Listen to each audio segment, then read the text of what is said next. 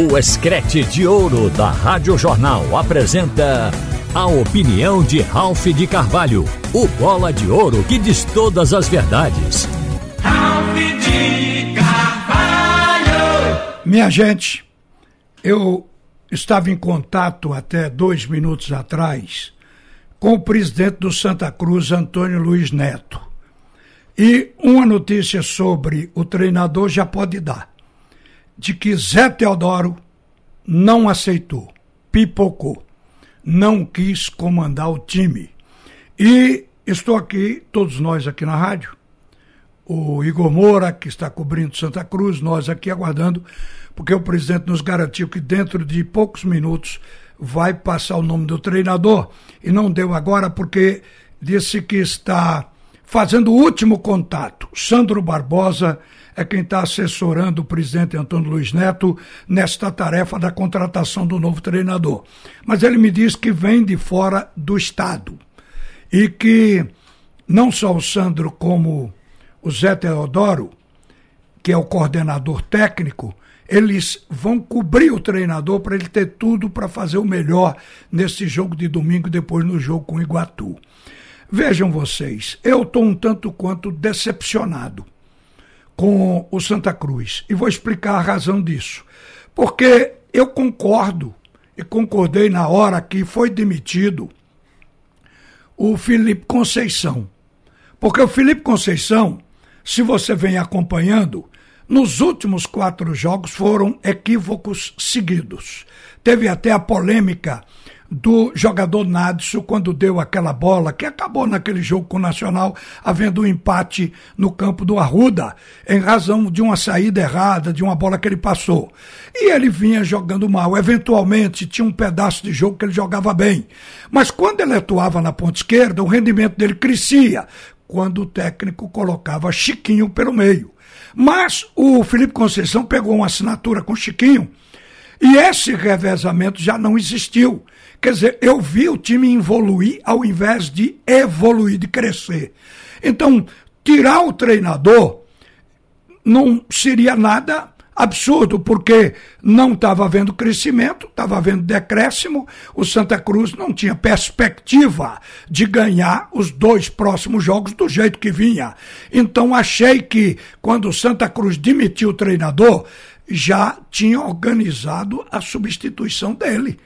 Porque, como não organizou, foi uma imprevidência do Santa Cruz.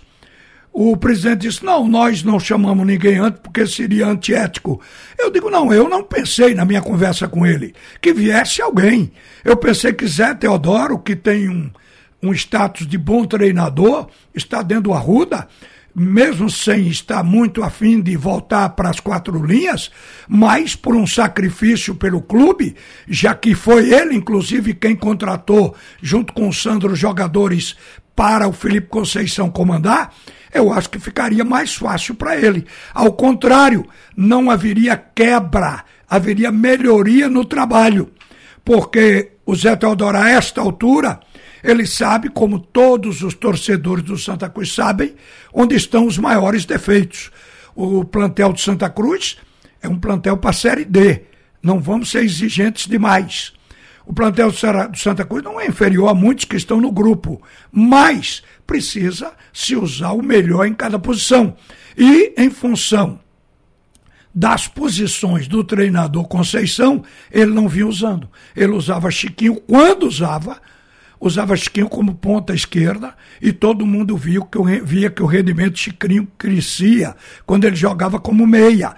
Inclusive naquele primeiro tempo, quando Santa Cruz meteu 2 a 0 no último jogo no Arruda, o Pipico pegou na bola mais do que em todo o campeonato. Por quê? Porque o Chiquinho teve momentos que trocava de posição com o Nados, ia para o meio.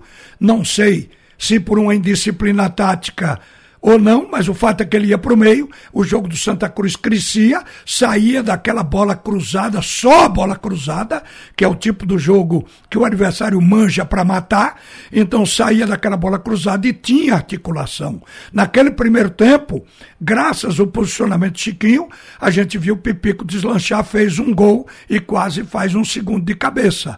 Então a gente via que o Santa Cruz rendia melhor ali, mas o técnico não admitia e ele sempre sempre que nas, nas coletivas ele achava uma razão para desconstruir a ideia de Chiquinho no time. Então achei que a mudança poderia melhorar, porque Zé Teodoro sabia de tudo isso, organizava o time, a perspectiva de vitória domingo estaria quase que garantido, mas ele não topou.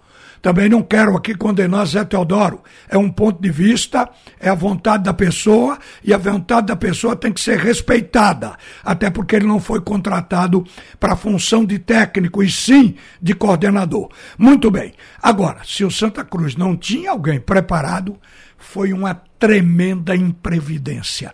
Porque, gente, esse cara que vem aí por mais acompanhamento que ele tenha feito dos jogos do Santa Cruz, e acho difícil, porque o Santa Cruz teve jogo que nem televisado foi.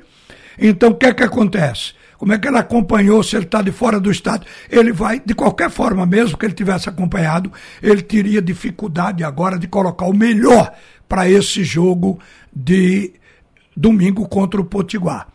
Então, eu vejo que o Santa Cruz entrou aí numa loteria. Pode dar, pode não dar. Agora, se o Santa Cruz ganhar os dois jogos, Santa Cruz está dentro.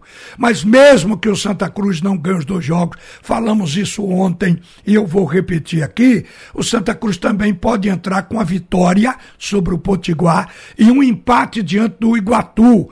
Porque vejam, repetição para que o torcedor assimile. Agora, domingo, o Pacaju joga com o Souza um cai aqui em pontos, ou os dois, porque se o Pacajus ganhar, o Souza ficará travado em 22 pontos. Se empatarem, olha o que acontece. O Souza vai para 23, o Pacajus para 22 pontos. Ficam travados. Porque tem a rodada seguinte, onde o Potiguar, que joga com Santa Cruz, vai jogar com o Nacional de Patos, que é o quarto colocado, um deles ou os dois poderão perder pontos. Então, se o Santa Cruz ganhar um, empatar outro, e não tem como não perder. E são pontos perdidos garantidos pela tabela. Se o Souza joga com o Pacajus, os dois estão no G4, os dois não podem ganhar três pontos. Só um. O outro para, fica travado. E se os dois empatarem, os dois perdem, cada um dois pontos. Então o Santa não está desprezado, nem do Santa Cruz foi tirada as possibilidades. O Santa está dentro, desde que o time entre acertado é, no jogo contra o Potiguar. Eu quero chamar a atenção desta legião, deste mundão que é a torcida do Santa Cruz, para apoiar a gente foi uma pisada na bola da diretoria? Foi. Não a demissão do técnico em si, mas por não ter a substituição organizada, como eu falei. Mas vamos apoiar o Santa Cruz, até na jogada errada. Se o Santa levar um gol na partida, tiver perdendo de 1 a 0, apoiar para ele virar, empatar e virar. A torcida tem que jogar junto. Nesta situação, todos têm que tentar salvar a equipe coral. Porque se o Santa Cruz sair, e se não se classificar agora na primeira fase, ele sai da Série D e não entra no ano que vem. Fica sem calendário. Como o Santa Cruz não passou nas quartas de final do campeonato estadual, ele não tem nem Série D nem Copa do Brasil. Só vai ter o campeonato estadual ano que vem. E vai depender do, do retrô. Se o retrô também não subir para a Série C, o Santa Cruz está sem calendário.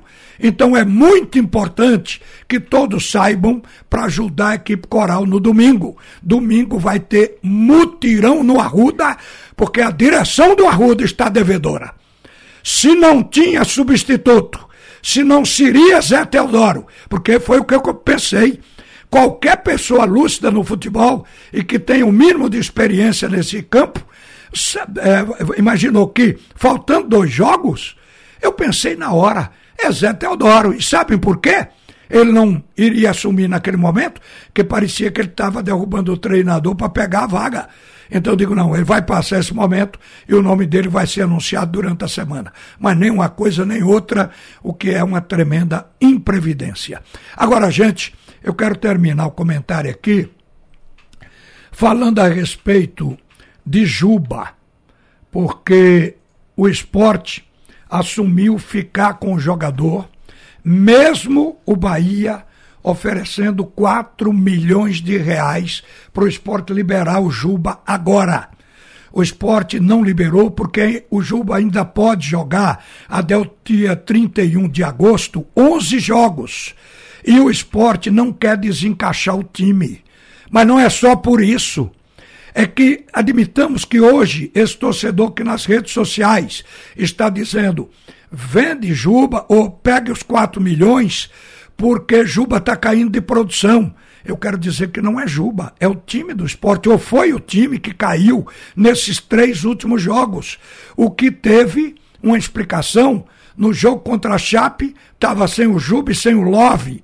No jogo contra o CRB, que foi derrotado por 2 a 0, estava sem o Juba, sem o Love, sem Ronaldo, sem o Fábio Matheus, sem o Jorginho, sem cinco titulares. Qualquer equipe se abala. E no último jogo, ele tinha um Wagner Love voltando de uma longa paralisação sem ritmo e não tinha Jorginho. Jorginho oscila, mas sem ele a situação se agrava no meio campo. Então o esporte tem explicação por três jogos, mas caiu de produção. Quando os titulares voltarem, o esporte certamente voltará aquele bom futebol que apresentou até aqui.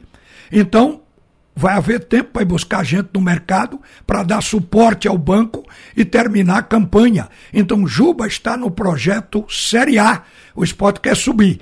Digamos que a direção do esporte tivesse liberado Juba agora por 4 milhões e por um azar que dá em futebol, o esporte não subisse ou não viesse a subir este ano. Aí iam dizer: a diretoria trocou Juba por 4 milhões e nós não subimos.